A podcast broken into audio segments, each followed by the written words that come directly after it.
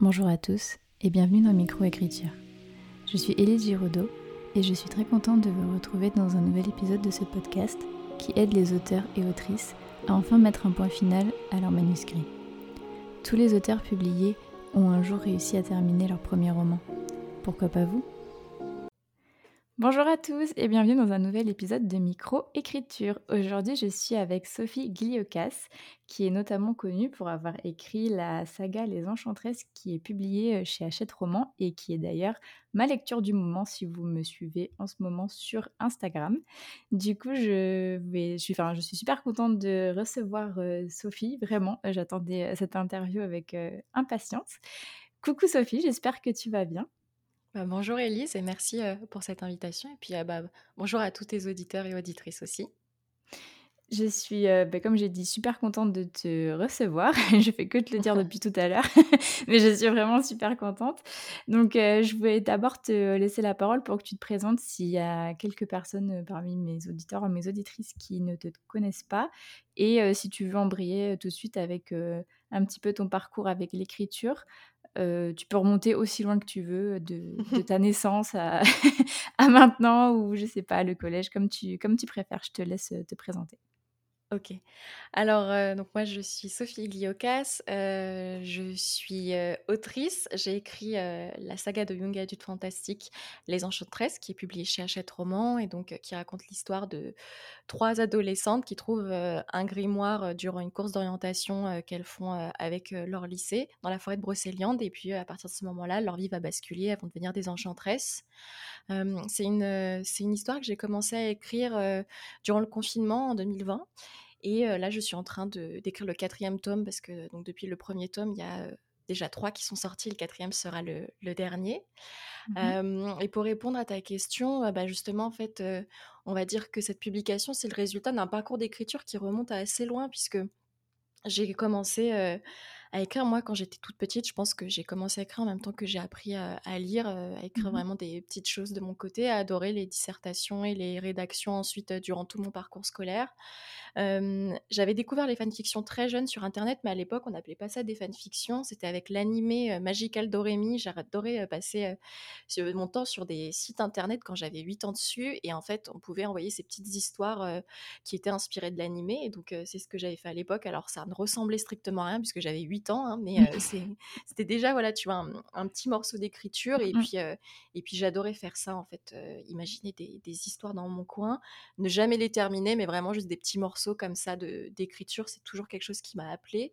Mmh et puis, en fait, avec le temps, j'étais aussi une très grande fan d'Harry Potter. Et durant mon adolescence, j'ai commencé à écrire de la fanfiction Harry Potter. Donc là, il y avait vraiment ce terme, hein, fanfiction, c'était celui qu'on utilisait.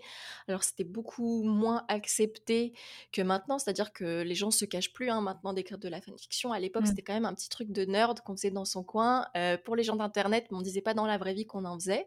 Mmh. Et puis on se rendait pas compte aussi quand on avait du succès, c'est-à-dire que moi, j'ai vraiment commencé à écrire sérieusement de la fanfiction Harry Potter. J'avais 17 ans et j'avais écrit une fanfic sur euh, les maraudeurs, donc euh, bah, ce qui mmh, se passait pour les parents de, de Harry, donc qui s'appelle Les années de la terreur, qui est toujours en ligne et qui a d'abord été posté sur un site du nom de HP Fanfiction, donc spécialement dédié aux fanfictions Harry Potter et qui maintenant est sur Wattpad et mmh qui a dépassé les 1 million de lectures, qui est ah depuis, de, ouais, depuis plus de 10 ans en ligne, qui est encore beaucoup lu. Et c'est vraiment ça à l'époque où je me suis dit, alors je me suis pas dit, j'arrive à avoir du succès quand j'écris, donc je vais écrire mes propres histoires, mais je me suis dit, j'arrive à faire à transmettre quelque chose aux gens qui me lisent. Mmh. Et donc, il y a quelque chose que je peux exploiter à ce niveau-là. Et puis après, je me suis mise à écrire mes propres histoires, mais donc grosso modo, ça c'était mon parcours en termes de fiction. Puis j'ai eu un parcours aussi sur des sujets, alors pas de fiction, mais j'ai tenu des blogs, j'ai eu une chaîne YouTube aussi, donc où j'ai mmh créé beaucoup les, scripts en amont bah, sur des sujets de société, donc tout ce qui pouvait se rapporter au féminisme et puis des sujets liés à l'anticapitalisme ou même à l'antiracisme, les thématiques LGBT+, plein de choses où en fait que bah, j'ai commencé, sur lesquelles j'ai commencé à m'intéresser au début de ma vingtaine, hein, puisque maintenant c'est des sujets qui sont assez courants, mais donc là on remonte à il y a quasiment dix ans et où on mmh. commençait vraiment à en parler via les réseaux sociaux Et donc, où, bah, voilà, j'ai commencé à partager tout ce que j'apprenais justement sur les réseaux sociaux avec Internet, bah, sur mes propres réseaux sociaux. Donc, j'ai eu un peu ces deux facettes d'écriture, d'un côté de la fiction et de la non-fiction euh, beaucoup plus engagée et politique. Et puis, bah, quand j'ai publié Les Enchantresses, c'est comme ça que ça s'est traduit avec bah, de ce côté, d'un côté, euh, tout ce qui était mes histoires de d'adolescentes qui voilà se développent des pouvoirs magiques donc avec plein de références à la pop culture et puis de l'autre on est aussi sur ben une histoire très je vais alors je sais pas si on peut dire très engagée mais qui en tout cas où on sent mes convictions féministes mmh. notamment derrière mmh Oui, bah justement on va on va en parler après mais c'est je voulais juste rebondir sur, sur un truc, c'est que c'est vrai que moi je t'ai découverte sur TikTok en 2020 euh, mmh avec tes, euh, tes TikTok sur Harry Potter, justement. Donc, en fait, quand tu étais en train d'en parler, de parler un peu de ton parcours, je me suis dit, ah, mais oui, mais en fait, je me revoyais dans ma chambre à l'époque, parce que depuis, j'ai déménagé, euh, en complètement hors sujet, mais c'est pas grave, mais depuis, j'ai déménagé, mais je me revois dans ma chambre en train de regarder tes TikTok sur Harry Potter, et je me dis, ah, c'est fou, là, je suis en train de lui parler via le podcast. Enfin, bref, voilà, c'était juste une petite réflexion comme ça. Mais du coup, ok, on a bien, enfin, en tout cas, moi, j'ai bien compris ton ton parcours euh, du coup d'écriture. C'est vrai qu'on se ressemble pas mal sur certains points, notamment le fait d'avoir euh, euh, écrit à peu près en même temps qu'on était en train d'apprendre à lire. Enfin, moi, je faisais des, petites suites sur Ratus. Je sais pas si tu as appris à bah, bien sûr, Ratus, bien sûr, la base. Mais je me disais, on a à peu près le même âge, donc ouais, donc je faisais ça aussi, donc c'est rigolo. du coup, est-ce que tu pourrais nous parler un petit peu plus de ton parcours avec les enchantresses Parce que pour le coup, euh, moi, je le connais plutôt bien, mais je le trouve super intéressant. Et euh, notamment, j'avais, euh, bon, j'avais pas pleuré, mais j'avais été extrêmement émue quand tu avais posté ton TikTok où tu avais dit ça y est, je l'ai, genre enfin le, premier jet de ton tome 1, Les Enchantresses. Donc, est-ce que tu pourrais nous reparler du coup de ce, de, ben voilà, du parcours avec ce roman, le tome 1, ta mise à l'écriture, quand tu l'as fini, la réécriture, tout ça? Alors bien sûr, alors en gros, ce qui s'est passé, c'est que donc moi, je suis rentrée de Bretagne où j'ai vécu trois ans. c'était en septembre 2019, septembre-octobre 2019. Et puis, donc très peu de temps après, il y a eu le confinement. Et à ce moment-là, j'étais au chômage, j'écrivais une histoire que finalement, je n'ai pas terminée parce que je pense qu'un jour, je la reprendrai. Mais donc à l'époque, enfin, cette histoire me plaisait, mais en fait, il y a eu un moment en janvier 2020 où j'ai eu cette envie, je pense que la Bretagne me manquait, mais donc d'écrire vraiment sur, sur la Bretagne, de rendre hommage à cette région, à son folklore. Mmh et ce qui se passait, c'est que en fait, j'avais plein d'idées qui venaient. Je m'étais déjà dit un jour j'écrirais sur la Bretagne, mais il y a vraiment d'un coup, il y a eu plein d'idées qui me sont venues, et donc je les ai laissées un peu de côté en me disant je suis déjà en train d'écrire quelque chose, je vais poursuivre ce que je suis en train d'écrire. Finalement, je l'ai jamais donc euh, je l'ai jamais donc mmh. poursuivi. Et il y a eu en mars 2020 le, premier confinement, et euh, moi je suis euh, j'ai un trouble anxieux généralisé, je fais beaucoup d'hypochondrie, alors j'en fais moins maintenant, mais donc il faut imaginer une personne hypochondriaque à qui on dit qu'il y a une pandémie Mmh, bah, qui tombe sur la gueule de tout le monde. C'est absolument affreux à vivre mentalement. et ce qui fait que j'ai eu besoin de me réfugier dans plein de choses qui me faisaient du bien. Donc il y a eu TikTok, où je me suis mis dessus parce que bah, mmh. ça parlait notamment d'Harry Potter et je trouvais ça super. Mmh. Je me suis replongée dans des fanfictions. J'ai commencé à écrire une fanfiction que je continue d'écrire toujours. Ça faisait très longtemps que j'avais pas écrit de fanfiction et ça m'a permis de renouer. Et puis à côté de ça, bah, comme j'avais encore du temps libre, hein, puisqu'on pouvait rien faire, les journées étaient longues, mmh. je me suis dit, je vais écrire ma propre histoire et je vais écrire cette histoire de, petites enchantresses là en Bretagne. Et donc c'est comme ça que je m'y suis mise. Et je me suis vraiment dit, je vais écrire, euh, je vais en fait saisir cette opportunité. Je vais essayer de voir tout ce qui nous tombe sur, euh, sur la gueule comme une, opportunité. Mmh quelque chose en fait pour m'échapper un peu de ce quotidien qui est hyper anxiogène. Et donc c'est comme ça que je me suis mise à, fond dans l'écriture de, mmh, des Enchantresses et puis de cette fiction que je faisais à côté, j'alternais en fait parce que bah, écrire une histoire, sa propre histoire, c'est quand même très dur. Mais je me suis dit, ça va être un peu comme le sport pour pas lâcher, il faut que je sois tout le temps dans l'entraînement, dans l'entraînement. Donc quand j'écrivais pas en fait mon histoire des Enchantresses, à côté, j'écrivais j'écrivais de la fanfiction et mmh. inversement. Et puis, bah, les deux mois sont passés comme ça. Et effectivement, euh, quand on nous a dit bah, bientôt vous allez pouvoir ressortir, je me suis dit en fait, je vais vouloir faire comme tout le monde, je vais vouloir reprendre ma vie comme avant, qu'il faut absolument qu'avant euh, que le confinement soit levé, il faut que je termine cette histoire. Donc la dernière semaine, j'ai trimé à fond et mmh. la veille de la levée du confinement, j'ai terminé Les Enchantresses. J'ai terminé d'écrire le. Donc c'était la, la première version, mais Enfin, moi, ce que je conseille toujours en tant qu'autrice, c'est au moins avoir cette première version posée. Après, vous faites ce que vous voulez avec, vous réécrivez, vous corrigez, vous, vous revoyez tout, mais que ce soit posé en tout cas. Mmh. Et donc, j'ai eu un peu ce pressentiment de me dire, cette histoire va être différente des autres parce que je la termine et que j'y crois et qu'en plus, elle a été écrite dans une période tellement particulière qu'il faut que je garde un moment ce moment où je termine pour la première fois un manuscrit et une histoire qui m'appartient. Donc il était, on était en pleine nuit, il faisait super chaud en plus, je me souviens, il faisait super lourd. On était, euh, pourtant on était mi-mai, hein, mais euh, là mmh. quand je vois le temps en mai en région parisienne, à Paris, je me dis, c'est plus du tout la même météo, mais je me souviens, il faisait chaud. Et je me suis, et donc j'ai posé mon portable et j'ai terminé d'écrire, je pense les 15 dernières minutes. En fait, je me suis juste filmée en disant, je veux avoir le moment. Je vais pas me filmer à la toute fin parce que ça sera pas naturel. Je veux avoir les 15 dernières minutes où je suis encore dedans, il y a bien un moment où je vais me dire, ok, bah c'est bon, c'est posé. Et donc j'ai filmé ça et euh, bah, je vois très bien de cette vidéo, je vois très bien de quelle vidéo dont tu me parles puisque cette vidéo elle a fait plus de 200 000 vues et qu'elle a eu beaucoup de gens et que moi je m'en suis pas rendu compte sur le moment, je l'ai postée et je crois que deux heures après je suis retournée voir euh, bah, comment, euh, comment elle tournait sur, les, sur TikTok. Et c'est là où j'ai vu qu'elle prenait beaucoup. Et ensuite, ça a continué de s'amplifier. Et après, j'ai eu euh, d'autres euh, moments, en fait, bah, justement, quand une fois que ça a été posé, donc j'ai fait une pause. Mais après, durant l'été, je me suis justement remise dans le manuscrit pour le corriger, etc. il y a eu plusieurs moments où je me suis filmée, là encore, quand j'ai fini justement la version plus aboutie, etc. Quand j'ai eu des doutes, je me suis filmée en me disant, en fait, il faut que je garde tout ça parce que j'avais un espèce de pressentiment, même si euh, moi j'ai eu beaucoup de doutes hein, sur euh, la rédaction euh, des Enchantresses et sur ce que ça valait, j'avais quand même un pressentiment de peu importe ce que ça donnera à la fin, tu as fait quelque chose de tellement nouveau et tu es arrivé au bout de quelque chose qu'il faut que tu gardes, faut que tu conserves des, traces de toi parce que il y aura un après les Enchantresses, peu importe ce que ce sera, mais il y aura un après. Et mmh. j'ai bien fait puisqu'il y a eu un, un, après. Et ce qui s'est passé, c'est que et bien justement, quand j'étais en train de retravailler les, Enchantresses, donc j'avais beaucoup archivé, j'avais beaucoup documenté cette rédaction durant le confinement, et des gens m'ont dit, bon, bah, ça fait deux mois qu'on te, qu'on te suit, que tu nous dis que tu écris et que tu nous, tu nous partages rien, partage-nous au moins deux, trois petites choses. Et donc c'est là où j'ai partagé quelques, quelques lignes des Enchantresses que j'ai postées sur mes réseaux sociaux. Mmh et ce qui, ce qui s'est passé, c'est que en fait, bah, le hasard de dingue, comme, comme on dit, selon un audio très, très, très connu sur, TikTok, hasard de dingue, il y avait une, une lectrice de, pour Hachette Roman, donc qui lit des manuscrits et qui ensuite en fait des, fiches de lecture qu'elle soumet aux éditrices d'Hachette Roman pour leur donner un peu son, son avis. Et eh bien en fait, elle, elle, enfin, donc Charlotte, elle, elle m'a écrit en me disant, bah là, tes petits extraits, moi ça m'intrigue. Et puis en plus, bah, si tu veux, je bosse avec Hachette Roman, donc littérature pour adolescents, moi ça m'intéresse de dingue.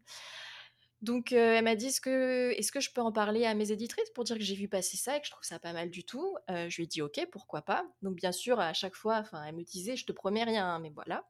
Mmh. Donc elle a parlé aux éditrices, donc à Isabelle d'Achète Roman qui lui a dit bah écoute ça m'intrigue ce dont tu me parles donc bah vois avec Sophie quand elle a terminé ce manuscrit et puis bah vous me le renvoyez. Donc sur le coup je suis restée très stoïque en disant oui oui pas de souci je te termine ça en, septembre. Je crois que finalement on l'a envoyé je crois qu'on était un peu mi-novembre ou un truc comme ça fin octobre évidemment parce que je repoussais hein, le moment de l'envoyer je voulais tellement qu'il soit parfait que mmh. je le relisais encore et encore puis en plus c'était mon premier manuscrit donc il y avait tellement de choses à revoir et à travailler et puis, et puis une fois qu'à un moment, bah, j'ai dû, j'ai dû l'envoyer, hein, puisque quand même Charlotte, elle me disait, ouais, j'ai hâte qu'on le, j'ai hâte de lire et je suis pas la seule à avoir hâte. Donc elle l'a lu et puis bah, ce qui s'est passé, c'est que faut s'imaginer que j'étais complètement en PLS hein, durant tout ce temps où elle le lisait où j'avais pas de réponse. Mmh. N'imagine même pas les gens qui envoient un manuscrit et qui ensuite attendent six mois, enfin le, qui font la manière traditionnelle, donc c'est qui attendent des plombs. Moi, ça a juste duré une semaine, hein, mais c'était, j'étais tellement près du but très vite que c'était hyper difficile à gérer émotionnellement. Mais donc, elle a lu le manuscrit une semaine plus tard. Elle m'a écrit en me disant Écoute, moi j'ai trouvé ça super. Donc, je te promets rien, mais je le transmets à Isabelle. Donc, elle l'a transmis à Isabelle. Puis, Isabelle l'a lu. Et puis, une semaine plus tard, bah, Isabelle m'a dit Bah, faut qu'on s'appelle et qu'on discute. Et voilà comment Les Enchantresses a été publié chez Roman. Bah, c'est trop cool, franchement. C'est, je pense que c'est un peu la, la voix de rêve que de tous les petits auteurs qui sont sur Insta euh, ben, rêve justement. bah, c'est, c'est une très belle voix, je trouve, surtout que, que en plus, alors il y a toujours, euh, enfin, je vais pas dire que c'est des mauvaises langues, mais des personnes qui disent: «Ah bah, quand on a plein d'abonnés sur les réseaux sociaux, c'est bon». Alors, faut savoir que j'avais un peu d'abonnés à l'époque, c'est-à-dire que j'en avais déjà à peu près 10 000 sur TikTok et j'en avais un, un peu moins de 10 000 sur le compte Instagram que j'avais à l'époque, mais on n'était pas du tout sur ces sujets-là. C'est-à-dire que je parlais pas d'écriture en soi, à part durant Mmh. le confinement où j'ai fait: «Oh, en fait, j'écris». Je parlais pas du tout d'écriture, je parlais pas de young adulte, je parlais pas de littérature jeunesse, j'étais pas du tout sur ces sujets, c'était pas du tout pour ça qu'on me connaissait.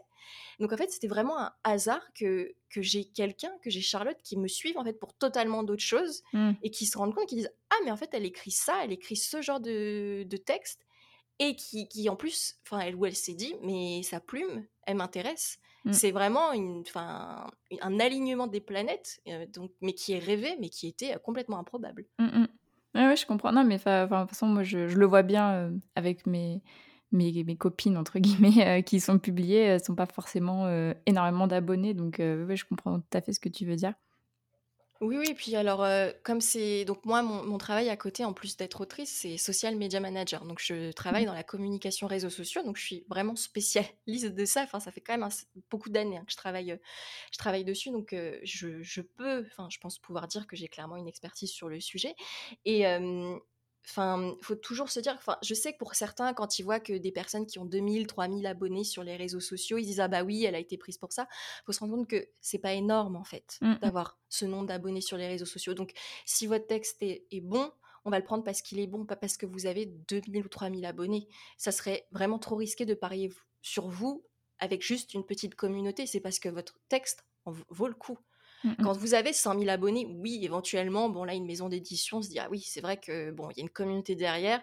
Commercialement, on sait qu'on va plutôt, enfin, qu'on, qu'on, voilà, on se tire pas trop une balle dans le pied, on, on peut parier intelligemment. Mais quand on est sur des petits nombres comme ça, alors c'est très bien. Enfin, de toute façon, une maison d'édition dira toujours, bah, c'est tant mieux que vous ayez déjà une petite communauté, mais c'est pas du tout sur ça qu'ils vont parier. C'est vraiment plus sur votre texte, ça c'est sûr. Mais aussi, heu, justement, heu, bah, je sais pas si tu si tu le sais ou pas, heu, je je pense pas que tu suives trop mon podcast, mais j'ai, eu, l'immense honneur d'interviewer Isabelle Vittorino, du coup, de chez Hachette Roman, sur microécriture. Et bien voilà. et du coup, elle avait dit, une phrase qui, qui m'est restée beaucoup en tête, qui est, «De toute façon, moi, j'édite, des textes et non pas des gens» et du coup, je je je trouve que ça résume tout, en fait, tout simplement. Donc ça confirme, en fait, enfin, ce que tu viens de dire mais heu, je trouve que sa phrase, elle est vraiment, heu Enfin, elle est elle est bien tournée, elle est impactante et elle est vraie surtout. Ah bah oui, tout à fait et heu, ça, ça se ressent beaucoup chez Hachette Roman et même dans une fois qu'on s'intéresse un peu à ce milieu de l'édition, qu'on parle en plus avec des personnes qui travaillent de ce côté-là et aussi avec, bah, des personnes qui écrivent, on se rend bien compte que, pour le coup, le texte et, et la plume restent hyper importants. Et je sais que c'est dur hein, quand on n'est pas encore publié, que parfois on peut être un peu frustré et on, on essaye aussi parfois, je pense, un peu de se protéger en trouvant justement bah, des arguments pour se dire bah, si ça marchera pas pour moi, c'est parce que bah, j'aurai pas euh, 2000 abonnés sur Insta et tout, parce que c'est un moment aussi, je pense, une manière de relativiser, de essayer de rationaliser des choses et de se protéger de l'échec. Mais Ouais. j'ai envie de vous dire, bah, en fait, c'est tellement, ça te penche tellement peu dans la balance, peu importe ce que, ce que vous pensez, qu'il faut oser et faut, et faut se lancer, puisque euh, c'est vraiment pas ça qui va vous pénaliser, euh, que vous ayez euh, 200 abonnés ou même pas de comptes sociaux. Donc, euh, Mmh. vraiment, faut pas s'inquiéter pour ça. Oui, je bah, je valide. I beh, je je comment dire? Je change un peu l'ordre des questions puisque là, on est en train de parler de réseaux sociaux. Problème. justement, est-ce que, heu, bah, quel est ton avis, en fait, finalement, sur le fait d'avoir, des réseaux soc des réseaux sociaux, pardon, quand on est, heu, en 2023? Alors, c'est une question qui est compliquée. Alors, ça va être euh, une question qui est compliquée puisque, comme je t'ai dit, donc moi, mon travail, je baigne dans les réseaux sociaux au quotidien. Mmh. Donc, à partir du moment où quelqu'un me dit j'ai envie de faire connaître mon travail, je- forcément, je vais lui dire bah faut que tu passes par les réseaux sociaux. Mmh. Euh, ça me semble presque évident. Mais à côté, il faut se rendre compte que euh, bah, les réseaux sociaux, ça demande du temps. Ça demande, c'est très chronophage. Euh, c'est parfois difficile moralement à cause de l'algorithme, à cause justement d'un peu de tout ce travail gratuit qu'on fournit sans trop savoir ce qu'on va en retour. C'est difficile aussi en plus après de savoir un peu les attentes euh, des gens qui nous lisent parce que enfin les gens qui vont nous lire sur les réseaux sociaux, rien ne dit qu'ils vont euh, acheter nos, nos romans. Moi je pense par exemple que je partage beaucoup de conseils d'écriture, que ça a pu intéresser des gens sur mon travail à côté, mais par rapport au genre que j'écris et aux personnes que je touche, clairement, je ne vais pas tous les convertir en, en lecteur. Donc, Mmh. c'est vraiment, je partage ma passion de, de l'écriture et juste que j'aurais aimé lire à l'époque pour me motiver parce que je pense que c'est hyper important et que pour moi, enfin, voilà, je vois les réseaux sociaux un peu comme, je vais utiliser une expression toute faite, mais une, une, aventure humaine aussi, et donc de rencontres et de partage. Et, et parce que voilà, l'écriture en soi, purement et simplement, au-delà de ce que j'écris, c'est ce qui m'anime à la base. donc, je pourrais, enfin, je ne pourrais qu'encourager les gens à utiliser les réseaux sociaux. Mais les réseaux sociaux, donc ça veut dire aussi, comme j'ai dit, c'est énormément de temps, c'est beaucoup de frustration, euh, c'est comprendre les codes, les codes aussi, c'est savoir se les réapproprier. Et puis c'est aussi une certaine manière de se mettre en avant, c'est une certaine euh, manière de se, de, se, de se montrer aux yeux du monde. Ça peut donc euh, créer une forme de vulnérabilité mmh. et on n'en a pas tous envie et c'est pas grave. Et après, je pense vraiment que ça peut, enfin, à l'heure actuelle, mais ça ne concerne pas que l'écriture, ça concerne à peu près toutes les disciplines artistiques qui existent et aussi tous les métiers euh, en indépendant, on est freelance et ce genre de choses. C'est un luxe de euh, pouvoir se, bah, se priver des réseaux sociaux. Il y a plein d'auteurs très connus qui le disent, je suis pas sur les réseaux sociaux. Et je pense qu'ils le sont pas parce que justement c'est pour se protéger, parce qu'ils sont tellement connus qu'ils supporteraient pas la pression. Mais parce mmh. qu'eux aussi ils sont tellement connus bah, qu'ils n'ont pas besoin en fait. Leur mmh bouquin s'achète. C'est pas le cas de tout le monde. Donc après, voilà, on trouve des manières différentes de faire. Donc moi, j'encourage les gens à y être. C'est pas obligatoire. ça peut être que bénéfique pour mettre en avant ses bouquins. Mais il faut comprendre qu'effectivement, il y a des contreparties qui sont pas faciles. Et moi, il y a plein de fois où bah, les réseaux sociaux, ça me saoule et où parfois je me dis, mais j'ai envie de tout arrêter. Et souvent, je fais des longues pauses parce que ça me gave pour des raisons X ou Y. Donc, donc non, c'est vraiment un sujet particulier qui est compliqué. moi, je suis complètement biaisée puisque je baigne tout le temps dans ça, donc forcément, j'ai mon côté très professionnel qui, va dire, bah ouais, il faut se lancer dessus parce que bah, ça peut être vraiment très positif.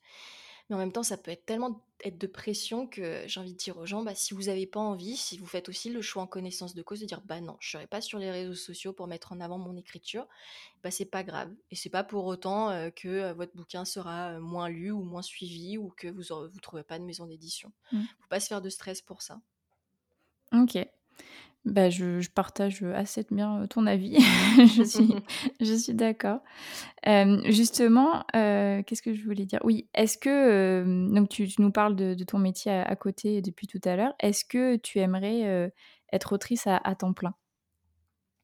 Alors oui, parce que c'est mon rêve d'enfant. Donc mmh c'est tout simple. Hein, c'est c'est mon rêve d'enfant. Donc, donc moi, oui, j'aimerais j'aimerais un jour vivre que de ma plume. Mais après, il y a plusieurs choses qui rentrent, enfin, il y a plusieurs facteurs qui rentrent en compte. Déjà, le boulot que j'ai à côté, moi, il me plaît, je l'adore. C'est que j'ai pas du tout choisi de travailler dans la communication réseaux sociaux par défaut. En mmh plus, donc comme j'ai dit, j'ai 29 ans, donc quand j'ai commencé à bosser dans ça, c'était en plein essor. Donc je pense que je suis arrivée au bon moment. J'ai un taf que j'adore. J'ai une qualité de vie grâce à ce taf qui est quand même super. Mmh. Donc si en fait je décidais de me mettre complètement sur l'écriture, ça voudrait dire que l'écriture m'aurait apporté autant de confort et de sécurité que la vie que j'ai actuellement avec mon travail de bureau. Donc ce serait pas juste réussir à vivre de l'écriture, enfin juste réussir à, vivre suffisamment. Non, c'est que bien évidemment, en fait, moi je m'imagine pas du tout perdre en qualité de vie et perdre en niveau de vie, parce que aussi je me rends compte que ce confort, c'est ce qui me permet d'écrire. Mmh. parce que je voyage, parce que je sors, parce que bah, tout ça, ça m'inspire, ça me permet de ne pas être stressée. Donc jamais, en fait, je laisserai ce bien-être que j'ai actuellement, puisque mon boulot ne me frustre pas, pour une qualité de vie et un niveau de vie qui serait beaucoup plus faible juste parce que bah, c'est l'écriture et c'est toute ma vie. Moi, j'admire hein, les gens qui bossent comme ça ou alors ceux qui décident d'avoir un job alimentaire en disant et comme ça tout le reste je le passe sur l'écriture. Moi, avec mon anxiété, c'est absolument pas possible. Moi, ça me rassure vraiment d'avoir ce, ce taf que j'aime et bah, où je suis bah, très correctement euh, payée où tout se passe bien et où voilà, je suis pas frustrée. Je pense qu'il y a aussi des gens qui parfois bah, décident de faire un boulot parce qu'il faut payer les factures, ça les a toujours frustrés et puis le moment où ça commence à marcher un peu, ils se barrent direct parce que bah, en fait c'est jamais ce qu'ils ont voulu faire et ils se faisaient chier. Moi c'est pas mon cas. Mmh. Donc c'est aussi compliqué parce que plus le temps passe, plus je me rends compte que bah en fait euh, ouais les réseaux sociaux moi j'aime bien et le taf de bureau que je fais je l'aime bien, il me stimule aussi intellectuellement. Mmh donc c'est un peu euh, c'est un peu compliqué. Donc je me dis que voilà, c'est si un jour j'ai beaucoup de succès et que en plus ça fait quelques années bah, que j'ai beaucoup de succès et où je sens que bah, l'avenir sera toujours aussi confiant, je pense que oui, là, à ce moment-là, je me mettrai à mon compte. Donc c'est beaucoup de paramètres qui font que je ne suis pas sûre que ça arrive un jour et que c'est pas très grave. Mmh. Après, imaginons que ça arrive. euh, je sais que je ferai toujours autre chose à côté. Enfin, je peux pas me contenter d'une seule activité parce que, bah, justement, c'est ce que j'ai dit, j'ai un taf de bureau, euh, j'ai les enchantresses, je gère aussi mes réseaux sociaux, j'ai un podcast, moi j'aime faire 40 000 trucs. Mm. Donc je sais que si un jour je me retrouve à juste, euh, bah, sur l'écriture de mes romans, en fait, non, je développerai d'autres choses à côté parce que je ne sais faire que ça, avoir plein de projets. Donc au final, je pense qu'on en reviendrait un petit peu au point de départ, malheureusement. Ok, d'accord, je comprends. Et je me permets une question subsidiaire. Tu, tu me dis si elle, te, si elle te stresse ou quoi que ce soit. Mais est-ce que justement le fait, imaginons que voilà, tu, tu vis de ta plume, est-ce que ça te, est-ce que ce serait quelque chose qui te pourrait te stresser potentiellement de justement vivre de, enfin que comment dire, que ton niveau de vie et que bah, ta vie en fait repose sur ton ta créativité et ton imagination aussi? Ah mais j'en suis sûre. Ouais. Ah, je suis sûre que ça me ça me pourrirait la vie et qu'on repasserait à, heu, 4 séances de psy par semaine. Ah ça, j'en suis Mmh. sûre. Enfin, vraiment, c'est, heu, c'est qu'à chaque fois que j'y pense, que j'imagine ça, j'ai toujours ma part d'anxiété qui qui me dit: «Mais, heu, mais donc à ce moment-là, en fait, tes revenus, bah, ils seraient pas fixes et ça pourrait être complètement aléatoire et puis ça pourrait s'arrêter du jour au lendemain». Mmh. Alors il y a plein de choses qui peuvent s'arrêter du jour au lendemain, hein, Mmh. mais, heu, oui, très clairement. Donc, ça serait un petit peu le le cadeau empoisonné. Ouais. Donc c'est pour ça que j'essaye de me dire que de toute façon, c'est pas des choses qu'on peut prédire, Mmh. que pour l'instant, heu, c'est pas près de d'arriver, hein, puisque, moi, ça fait donc un an et demi à peu près maintenant, ouais, que je suis en septembre, ça fera 2 ans que j'ai publié mon bouquin, donc je suis vraiment au tout début de de ma carrière d'autrice et qui, Mmh. et qui commence de manière, très encourageante, de ce que, bah, je sais d'après mes mes éditrices. Mais donc, voilà, j'en suis au tout début. Donc, pas de plan sur la comète et puis comme dirait ma psy, un jour après l'autre et on verra bien si un jour la question se pose. Ouais, bah, c'est vrai. Moi, c'est je me suis permis cette question parce que Mmh. justement, c'est quelque chose que je que je me pose aussi du coup. Bon, moi, j'en suis pas au même stade que toi, je suis même pas publiée, mais c'est vrai que j'ai tendance à voir loin, j'ai un peu un problème d'hyper-contrôle. Donc du coup, je réfléchis aussi beaucoup à ça et c'est vrai qu'avant, j'étais en mode à fond, heu: «Ouais, ouais, moi, je veux absolument vivre de ma plume» et puis, heu, aussi, je pense, plus on grandit, plus on se rend compte de ce que c'est la vie d'adulte et plus on se dit: «Ouh là, doucement».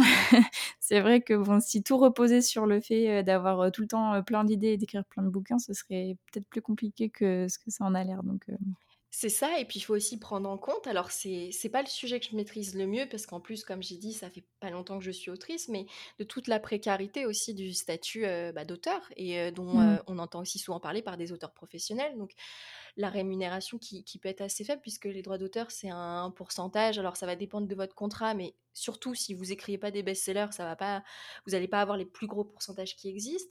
Puis il y a aussi tout ce qui est, alors beaucoup plus pragmatique, mais dont il faut parler, bah, les cotisations. Donc mmh, euh, bah, ensuite, comment ça se passe pour votre retraite, ce mmh, genre de choses. C'est pas du tout les mêmes statuts que quand vous êtes salarié, quand vous êtes cadre.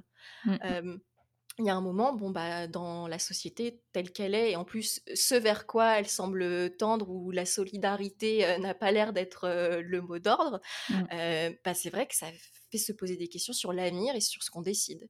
Alors, c'est sûr que la figure de l'écrivain seul qui vit dans un petit studio d'artiste euh, et puis voilà, qui fait des trucs dans son coin, c'est très sympa deux secondes. Je pense que à partir d'un certain âge, si on a envie de faire des projets, et puis juste euh, bah, pour son propre euh, bien-être, enfin le c'est peut-être pas ça, à quoi on aspire et c'est normal. Mmh ouais, je partage aussi, heu, cet avis. Si on repart du coup un petit peu sur l'écriture en elle-même, est-ce que tu pourrais nous parler un petit peu de ton processus d'écriture en général? Sachant que donc je te suis assez activement sur, heu, les réseaux sociaux. J'ai cru comprendre que tu travaillais assez bien sous pression et je crois, si je me suis pas trompée dans mes petites, heu, mes petites notes que pour par exemple ton tome 3 tu avais fait un une sorte de rush et tu avais écrit, heu, presque 7 000 mots ou plus de 7 000 mots en une nuit, heu, pour rendre, heu, à la deadline. Donc est-ce que Douze tu mille. 12 000 OK, bon, bah, beaucoup plus que 7 000 finalement. Du coup, est-ce que tu peux nous parler un petit peu de ton processus d'écriture? Alors, heu, tout commence par un, tout commence par un prénom avec moi. Mmh. Heu, c'est comme ça que Are enfin you la in love? première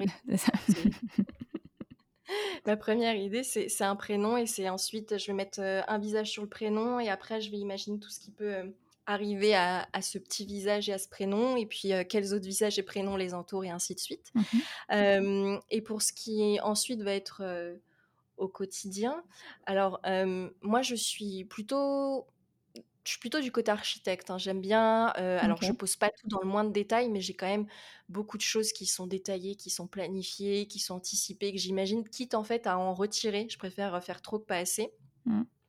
Je me concentre plutôt bien avec ou sans musique, ce qui fait qu'une fois que j'écris, souvent j'écris, j'écris pas mal. Je me fais aussi, donc comme je connais au fil du temps, bah, en combien de temps j'ai tendance à écrire, autant en une soirée ma rapidité d'écriture que ensuite ce que ça peut donner sur un mois, ça me permet en fait ensuite de d'anticiper un peu bah, dans tel mois je pense que j'en serai à tel chapitre. Et donc de savoir ensuite bah, justement mes éditrices de pouvoir leur dire ok donc en fait je vois quand est-ce que je peux vous rendre le prochain manuscrit, qu'est-ce qui est jouable pour moi? Et ça, je le sais puisque même avant donc de bosser avec elle, j'avais fait de la fanfiction, mmh. j'avais écrit ce premier tome, donc je pouvais déjà un petit peu visualiser ce dont j'étais, capable. ce qui fait que je suis pas du tout du genre à procrastiner. Malheureusement, bah, quand on a un boulot de, de cadre et qu'on fait 40 000 choses, et puis qu'en plus, parfois, bah, l'an dernier, moi, j'y pense parce qu'on parle du tome 3, mais donc, il y avait eu l'actualité qui était pas simple, j'avais eu aussi des, des, soucis personnels qui étaient pas simples. En fait, on peut mettre toute la bonne volonté du monde quand malheureusement, bah, le cerveau veut pas écrire, il veut pas écrire. Et donc, je m'étais retrouvée complètement à la bourre. Alors à la base, j'avais pas l'impression que j'étais à la bourre et puis en fait à un moment je m'étais rendu compte que en fait si j'étais complètement à la bourre parce que j'étais censée partir en vacances et j'avais oublié de compter les vacances dans mon planning. Ah C'était là où je m'étais dit ah oui en fait donc c'est dans trois jours que je dois le rendre parce qu'après je pars en vacances dix jours. Les calculs sont pas bons Kevin. donc, et donc c'est là où en fait je me suis mise dans le rush. Et clairement, bah, comme je t'ai dit, j'ai une grosse capacité de concentration et je peux écrire vite, pas forcément bien, mais là le but c'était de terminer, ce qui fait qu'à un moment je me suis rendu compte que si j'écris vite, que je fais, que je me, je me mets toute seule dans une pièce avec de la musique et qu'en plus je me gave de sucre et donc ça me permet en fait, bah oui, d'être hyper stimulée. Mmh. Je peux te faire une nuit complète et donc une nuit où une heure égale 1000 mots. Et c'est comme ça qu'en fait j'ai fait en une nuit 12 000 mots. Après j'étais déchirée. Oui, tu m'étonnes. Ça m'arrive une fois par an. Mais là, il n'y avait pas d'autre solution. Fallait que je parte en vacances. Donc voilà. Mmh. Ok. Désolée, ça m'a fait, ça m'a fait Attends, ça, devait être le, horrible. Le, sugar rush, c'est un vrai truc. Hein, c'est que donc euh, ça m'avait fait pareil quand j'avais dû faire le. Alors le tome 2, j'en avais pas eu besoin, mais le tome 1 aussi, quand je m'étais dit là, faut vraiment que je le termine parce que on a on a déjà repoussé, il faut que je l'envoie à Charlotte. Euh, j'avais acheté des bonbons.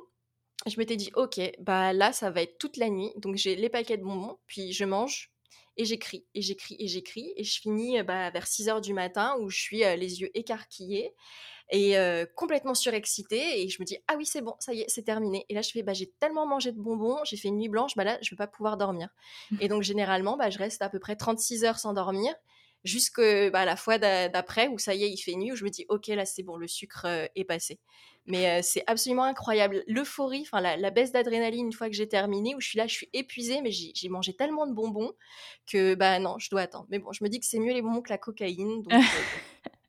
oui, en effet. Non, mais j'ai jamais, enfin j'ai fait des rushs, mais jamais avec des bonbons. Franchement, tu me donnes une bonne, une bonne petite astuce là. je vois déjà mon petit paquet de schtroumpfs là sur le, sur le côté. Je, testerai pour voir. Ok. Et euh, alors, Justement, tu en as parlé un petit peu là dans ce que tu as dit euh, par rapport au tome 3 des Enchantresses. Euh. Donc justement, donc, tu nous as dit que l'écriture avait été un peu difficile, mais enfin, de ce que j'ai vu aussi sur, euh, sur les réseaux, la sortie avait été aussi difficile pour toi. Est-ce que tu peux nous en parler? Oui, alors c'est c'est en vrai un on va on va appeler ça comment? Je pense qu'on peut appeler ça le blues de l'écrivain, mais qui arrive, de manière hyper fréquente.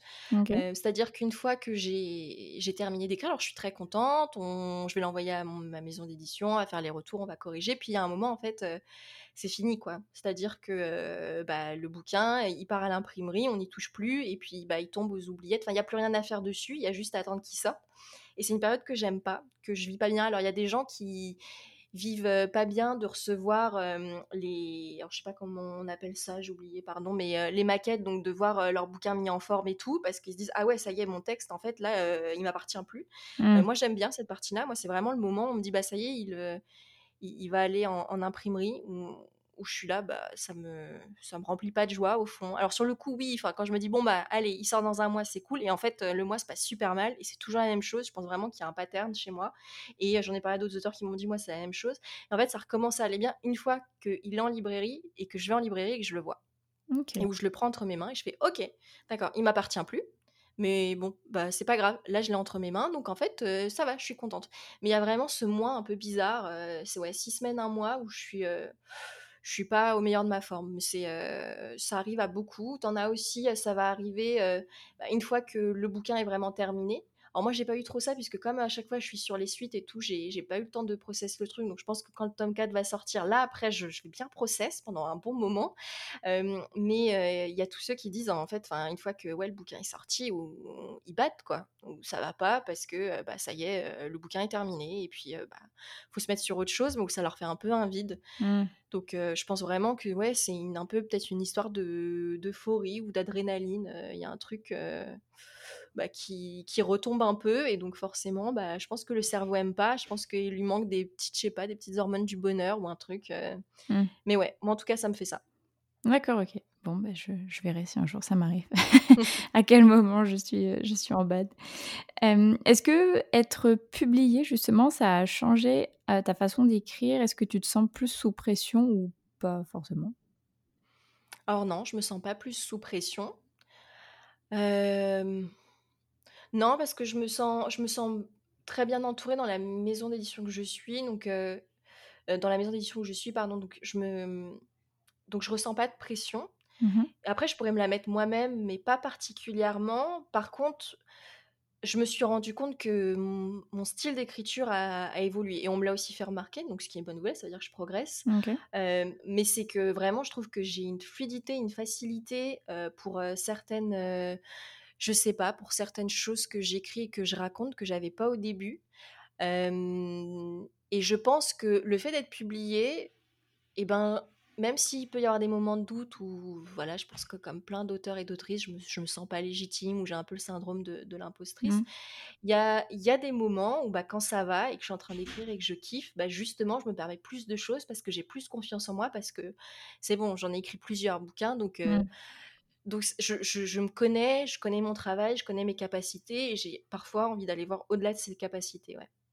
Ok, bon bah c'est cool. je, trouve ça, je, trouve ça, je trouve ça bien. Et donc par rapport à tes, euh, à tes éditeurs, ou tes éditrices, je crois que c'est plus des éditrices, on va dire tes éditrices, comme ça on, englobe tout le monde. à quel point justement tu parles de ton plan, puisque tu nous as dit tout à l'heure que tu étais plutôt architecte. là, du coup, comme c'est des suites, est-ce que tu leur as. Enfin, est-ce que. Tu, comment dire Parce que je sais que tu avais écrit. J'empiète sur ma question d'après, mais c'est pas grave. tu t'avais, on va dire, est-ce que à chaque fois que donc tu sais tu vas écrire, tu vas sortir le tome 2, le tome 3, etc. À quel point tu leur parles de ton plan? Alors, techniquement, euh, quand, euh, quand elles ont reçu le tome 1, ensuite, donc, on s'est mis d'accord. Donc, elles m'ont demandé, euh, avant de signer combien j'en avais prévu, j'ai dit 4. Mmh elles m'ont demandé bah, de recevoir un petit plan détaillé de ce que j'avais prévu pour le 2, 3 et 4 pour voir où on allait, mmh que je n'ai strictement jamais envoyé. D'accord. parce qu'on a été pris dans plein de trucs, donc j'ai un peu zappé, et qu'ensuite, alors je l'avais fait en plus, hein, je pense que j'ai encore le fichier Word. Alors non, j'avais le fichier Word à un moment où j'avais fait un petit résumé détaillé de ce que j'imaginais pour chaque chaque tome, mais vraiment, je crois que je leur ai jamais envoyé. Et en plus, moi, ce qui se passe, c'est qu'à chaque fois que j'ai fini d'écrire un tome, j'ai un peu ce truc, un peu de superstition, c'est que j'efface bah, le résumé détaillé qui était prévu. Donc là, il reste plus qu'un petit résumé qui est sur ce fichier Word. Il s'agit du tome 4. Mmh. et en fait, elles m'ont jamais de, demandé après d'envoyer des, plans détaillés. Je sais que ça dépend des maisons d'édition, des, manières de bosser elles m'ont déjà proposé, enfin mes éditrices, elles m'ont dit on s'adapte à ta manière de bosser, donc si tu veux, tu peux nous envoyer en amont ce que tu as prévu, nous envoyer au fil de l'eau. Moi, je travaille dans mon coin pendant bah, 6-8 mois, et puis un jour, je réapparais durant la deadline qu'on s'est dit, je fais bah voilà, c'est terminé, et il y a le fichier, il y a tout dedans. Et je leur dis, bah, à dans un mois, hein, le temps qu'elles relisent. Et un mois plus tard, euh, généralement, bah, je reçois avec euh, les corrections et puis on rebosse. Et puis euh, voilà. Voilà, comme moi, j'arrive avec le truc tout fait du début à la fin et j'ai bossé dans mon coin. Ok. Mais du coup, ça, enfin, elles t'ont vraiment fait confiance en fait au final sur, le, sur la suite du coup.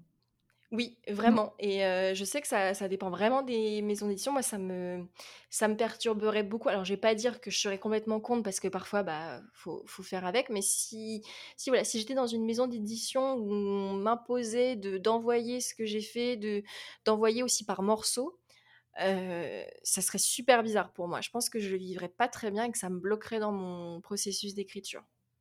Ouais.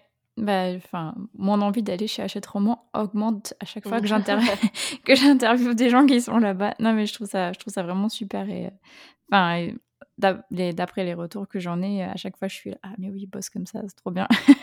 Donc, euh, je comprends.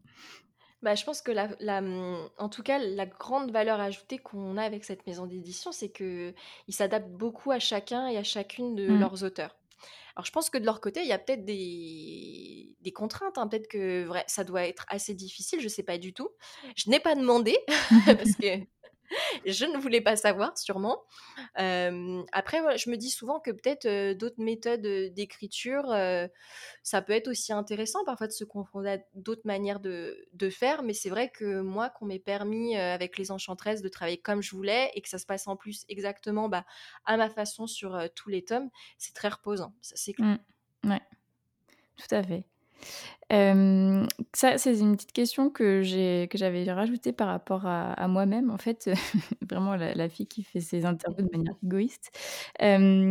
As, donc, tu avais envoyé le, le, tome 1. Bon, aussi, on est venu un petit peu te chercher, mais on va dire que tu as, as, envoyé le tome 1, tu as publié le tome 1 sans avoir écrit la suite des trois autres tomes. Donc, tu nous as dit que tu avais quand même une idée de là où tu allais, mais est-ce que tu étais stressée un peu de, par exemple, euh, pas réussir à refermer toutes les portes que tu avais ouvertes, euh, ce, genre de choses? Alors non, parce que quand j'ai écrit, alors le tome 1, je l'avais tout de suite en tête, mais en fait, quand j'ai commencé cette histoire, c'est parce que je savais ce qui se passerait dans le dernier tome. Mmh alors, pour expliquer, pour être plus clair, c'est que j'ai commencé à imaginer cette histoire, je savais comment tout se terminerait, mmh et c'est parce que j'avais cette fin en tête que j'ai commencé à imaginer tout ce qui se passait avant pour arriver sur cette fin-là, et c'est là où je me suis dit, oh, mais ça va me prendre plusieurs tomes d'écrire ça. Mais donc, dès le début, donc c'est et c'est après donc je me suis vraiment concentrée sur le tome 1 et tout, mais en fait dès le début j'écris les Enchantresses parce que je sais ce qui va se passer à la fin. Alors effectivement, plus j'écris l'histoire, donc plus bah, forcément même si j'ai la trame générale en tête pour chaque tome, il y a toujours des petites choses qui se passent et qui viennent ensuite nourrir le reste et mmh. puis où ça va étoffer pour la fin. Mais toutes les portes se refermeront sur le tome 4.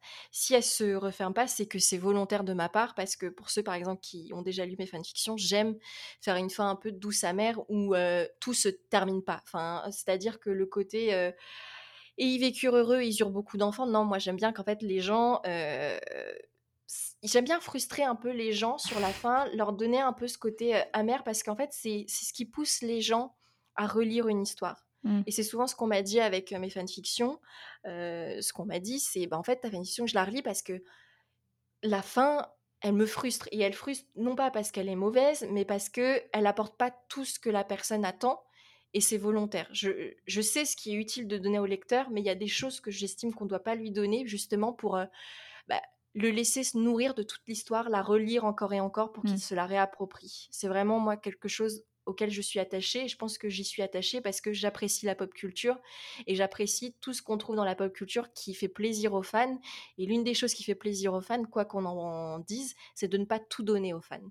Et justement, c'est quand on tombe dans trop de fanservice que les fans, justement, ont tendance à se détacher parce qu'on leur laisse plus de marge de manœuvre et de liberté. Alors, je dis pas que mes lecteurs sont des fans de mon histoire, mais c'est une logique que moi je trouve intéressante et importante dans le processus de création qui est il ne faut pas tout donner à son lecteur. Et il faut deviner ou en tout cas anticiper ce qu'on doit lui donner et ce que bah, on garde ce qu'on garde pour soi pour le frustrer. Ok, d'accord. Bah, oh, j'avais jamais vu les choses sous cet angle, donc je trouve ça super intéressant. Je, je, vais le garder en tête et je vais processer pour, euh, pour mes romans. Pour tes futurs projets après Les Enchantresses, est-ce que tu as déjà bah, des idées Tu nous as parlé tout à l'heure du, premier roman que tu avais commencé. Est-ce que tu mmh, as commencé même d'autres projets à côté entre-temps En gros, voilà, quels sont tes, futurs projets après Les Enchantresses? Est-ce que tu peux en, parler un peu, même sans dire quoi que ce soit, mais nous dire un petit peu si tu as d'autres idées, d'autres sagas? Oui, alors j'ai d'autres idées, tout simplement parce que, alors il y a eu des choses qu'à la base je voulais mettre dans les Enchantresses et je me suis rendu compte que ça allait pas du tout pouvoir rentrer, ça allait être beaucoup trop long, ça allait casser tout le rythme, des sujets que je voulais évoquer, des intrigues où je me suis dit non mais c'est pas possible. Donc je me suis dit bah ça fera d'autres histoires, donc je les ai notées pour d'autres histoires. Il y a eu aussi juste l'inspiration, hein, on continue, bah, je continue ma vie, le peu de temps qu'il me reste à côté de tout ça, bah, à lire, à écouter de la musique, à regarder des films, à regarder des séries, et ça m'inspire, ça me nourrit, donc forcément pour d'autres récits. Et ce qui fait que j'ai d'autres histoires en tête. Alors je pense que je vais pas écrire de saga après les Enchantress pendant un bon moment parce que c'est quand même un rythme qu'il est très difficile de, maintenir. Mais j'ai une idée, j'ai une idée de, de dystopie. J'ai une idée aussi d'encore de récits de, de fantastique. Mmh pour ces deux-là, en fait, on serait sur un public un peu plus âgé. Alors, dans le sens où là, donc, Bleuhen et ses, ses copines dans mon histoire, elles, elles ont 15 ans. là, j'aimerais plutôt être sur du 18-19 ans, donc sur après aussi des thématiques, des manières de réagir un peu plus matures, même si on reste sur des personnages jeunes, et mmh qui peuvent intéresser les ados, mais donc, enfin, connaissant un peu comment fonctionne de manière très pragmatique le marketing, quand on a 13 ans, bah, on adore lire sur des ados de 15 ans parce que justement on se dit bah, je suis une grande donc je lis ce qui se passe pour des ados de 15 ans parce qu'on rêve d'avoir 15 mmh, ans. Puis quand on a 15 ans, bah, on rêve de lire, on rêve d'avoir 19 ans, 18-19 ans, d'être majeur. Donc on lit des trucs sur bah, des, petites meufs qui ont 18-19 ans. Donc j'ai envie un peu voilà, de plus me pencher sur cette tranche d'âge parce que aussi, bah, alors, je vais pas dire je grandis, je vieillis. Et donc, j'ai commencé à écrire Les Enchantresses, j'avais 26 ans. Donc, j'avais un regard bah, sur mon mois d'il y a 10 ans, quand j'en avais 15-16. Mmh. Et maintenant, bah, là, je vais finir le tome 4 des Enchanteresses. Quand il sortira, j'aurai 30 ans. Et donc, j'ai envie, en fait, maintenant de poser un regard sur les gens qui ont 20 ans, puisque 10 ans me séparent de ces, de ces mmh, mmh, personnes-là. Donc, c'est ce que j'ai envie de faire donc avec cette dystopie et ce, et ce roman de fantastique. Et à côté, j'ai aussi envie, mais ça, c'est un projet qui est un peu plus ambitieux parce que je veux vraiment sortir de ma, zone de confort, c'est que j'ai aussi envie de m'essayer à la littérature adulte. Donc, vraiment pour un, un public bah, adulte et donc pas, pas new adulte ni young adulte, mais vraiment bah, pour, pour les plus grands. Mmh et donc à ce moment-là, on serait plus sur du thriller, qui est un genre que j'affectionne beaucoup. Mmh. on retrouve un peu une vibe un peu thriller et policier dans le, dans le tome 2, dans une moindre mesure, et c'est un exercice qui a été difficile, le tome 2, pour plein de raisons. Il a été très difficile pour moi d'écrire, et notamment pour son enquête, et je pense qu'au final, c'est celui dont je suis plus fière parce que justement, c'était difficile de mettre tout ce que je voulais dedans et que ça fasse sens. Mmh et j'ai envie de plus exploiter ça. Donc, mais donc là, ça sera une toute nouvelle aventure puisque bah, pour le coup, ça serait écrire bah, pour un public différent. Donc, un genre d'écriture différent. Déjà que les histoires que j'imagine après, mon style d'écriture, je l'imagine aussi différemment, mais là, on partira sur autre chose. Et là, ça sera bah, approcher des maisons d'édition par moi-même. Enfin, donc, vraiment un, un, tout nouveau challenge. Ouais. Ok, bon, bah, on n'a pas fini de, de te suivre. J'ai hâte de voir tout ça. Et, euh, et ta, fan ta fanfiction, pardon, Dramion, euh, est-ce que pour toi, tu le vois toujours comme une sorte de projet doudou où tu te réfugies de temps en temps euh? Tout à fait. Alors, je l'écris très peu. À un moment, j'arrivais à écrire à peu près un chapitre par mois et maintenant, c'est beaucoup moins. Mmh. là, très clairement, je ne sais pas si d'ici la fin de la rédaction du tome 4, j'écrirai au moins un ou deux nouveaux chapitres. Mais une fois que j'aurai terminé le tome 4, c'est sûr que je vais me remettre sérieusement dessus et si j'ai décidé de, enfin, si je continue de me mettre sérieusement dessus, c'est parce que je sais que cette histoire, elle parle à des gens, que moi aussi ça me fait du bien de l'écrire. C'est vraiment un exercice pour moi qui est c'est vraiment de la facilité, c'est-à-dire, alors je sais qu'il y en a qui la lisent parce que ça leur permet justement de découvrir mon style d'écriture, ce que j'écris, et ensuite c'est justement une fois qu'ils ont un peu vu comment j'écris, qu'ils disent ok, bah, je vais passer aux enchantresses. En vrai, mes manières d'écrire, elles sont très différentes. Et Madramion, je, je réécris très peu ce que j'écris. En fait, j'ai les idées en tête, j'écris en un seul jet, je vais relire un petit peu pour m'assurer que les phrases ont un sens, mais je fais pas du tout attention à la syntaxe, je fais pas du tout d'effort, c'est vraiment pour me, me vider l'esprit mmh. et juste pour du fun. Et je pense que c'est bien de garder un peu euh, ce type d'écriture.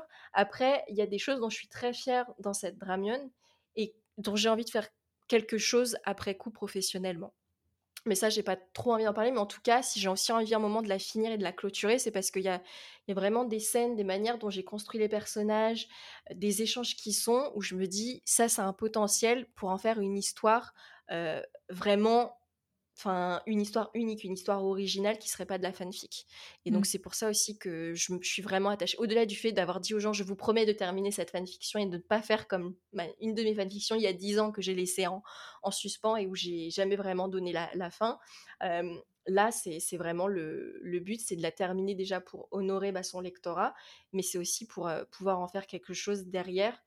donc je pense que je serais fière, ouais. OK. Bah, justement, j'allais te poser la question parce que je sais que Mareva, du coup, euh, du compte, euh, Mareva, je crois, je sais plus. Mais Mareva, je pense que tu sais qui c'est, qui, euh, qui a transformé, du coup, sa sa sa fanfic en ben, en histoire originale pour, pour l'envoyer en maison d'édition. Je voulais, savoir si, c'était peut-être un un projet pour toi avec, ta fanfic, Dramion, du coup? Alors, pas je pense vraiment que comment elle est écrite, c'est c'est vraiment, trop rattaché à l'univers, à l'univers Harry Potter pour en faire quoi que ce soit. Mais c'est comme pour, Les Années de la Terreur. Les Années de la Terreur, donc ma fanfiction sur les maraudeurs. Mmh. Après, il y a eu donc une suite où j'ai jamais écrit la, la fin, mais Les Années de la Terreur, plein de gens m'ont souvent dit: «Mais pourquoi t'en fais pas une histoire propre?» mais elle est tellement en, adéquation avec le canon de la saga, que ça serait super dur d'en faire une histoire originale. Par contre, il y a plein de choses qui se passent dedans, des traits de caractère, des dynamiques de relations, des réactions, des, des, tropes que clairement on retrouve dans les Enchantresses. Et ceux qui ont beaucoup lu et relu Les Années de la Terreur, ils me disent, quand ils lisent Enchantress, ils font il y a tellement de références et de choses que je retrouve et c'est volontaire. Et pour Madramion, ça sera pareil. C'est vraiment, je pense que, en gros, quelqu'un qui lit qui, qui, lirait Madramion et qui ensuite lirait l'histoire originale que j'ai prévu d'écrire, il ne, il ne verrait pas au premier abord euh, où est la ressemblance. C'est vraiment parce qu'il aura lu et relu et relu encore et encore la Dramion mmh. qu'il se rendrait compte ensuite en lisant le bouquin en disant ah oui non mais clairement il y a des références mais sinon non et c'est ça aussi ce que j'aime beaucoup faire dans mes écrits de manière générale c'est distiller des références qu'on n'est pas forcément obligé de comprendre ou de, ou de déceler et ça ne perturbe en rien la lecture. Mmh. Par contre, les grands fans, les gros fans, ils sont capables de les remarquer. Et par exemple, moi, j'ai des amis, j'ai des proches qui sont très, très fans de pop culture et qui me disent, en, lisant le tome 1 des Enchantresses, ils me disent, mais tes cinq premiers chapitres, il y a à peu près euh, 10 références à la pop culture. La plupart des gens, ils vont reconnaître soit les références qu'ils connaissent, ou sinon aucune, donc, il va y avoir deux, trois trucs max qui vont se rendre compte, et c'est les personnes vraiment hardcore et passionnées de ça qui vont se rendre compte de tout ce qu'il y a, en fait, dans mes écrits. Mmh. Et c'est ça que j'aime faire. Pour moi, c'est ça une bonne référence. Ok. D'accord. Bah, je trouve ça super intéressant. et euh, mis à part les, bah, du coup, les, les références, tout ça, est-ce que c'est. donc, tu nous en as un petit peu parlé tout à l'heure, mais est-ce que c'est vraiment un objectif pour toi, vraiment ancré, de transmettre dans tes écrits des valeurs de ce que tu défends au quotidien, je pense dans ta vie perso et aussi sur les réseaux sociaux, des valeurs de sororité, de féminisme, ou par exemple d'écrire sur des thèmes difficiles comme le harcèlement scolaire, ce qu'on retrouve dans, dans Les Enchantresses. Alors moi je pense que il y, a une phrase qui, qui, date d'il y a longtemps, hein, qui, qui, je pense, date bah, des années 70, qui était très prégnante à ce moment-là dans les mouvements féministes, qui est le privé est politique. Maintenant, on pourrait traduire par tout est politique. Alors, quand on dit ça, les gens disent bah non, enfin tout n'est pas rattaché à la politique, mais il ne faut pas voir politique dans le sens des partis politiques, mais dans le sens que politique, ça veut dire ce qui régit la société. Donc ça peut être autant les normes, les valeurs, les stéréotypes, euh, le système dans lequel on évolue. Et donc il y a plein de choses, enfin tout, tout s'imbrique dans un système, donc ça peut être euh, le capitalisme, ça peut être euh, le patriarcat, ça, enfin, on peut voilà, le voir sous plusieurs prismes, on peut le, le, enfin, ensuite le, croiser tous ces prismes entre eux pour en avoir une grille de lecture. Et on fait comme on peut pour ensuite évoluer dedans survivre pour les personnes les plus, les plus opprimées. Et dans ces moments-là, bah, on, fait, on fait des choix conscients bah, de ce qu'on décide ou non, pas forcément conscients, mais donc en tout cas, voilà, on essaye d'évoluer dedans. Et donc moi, bah, je, je, fais des choix au quotidien et je pense que je peux être pleine de contradictions, mais justement, il y a des choses qui sont importantes pour moi à transmettre dans mes bouquins de manière plus ou moins explicite.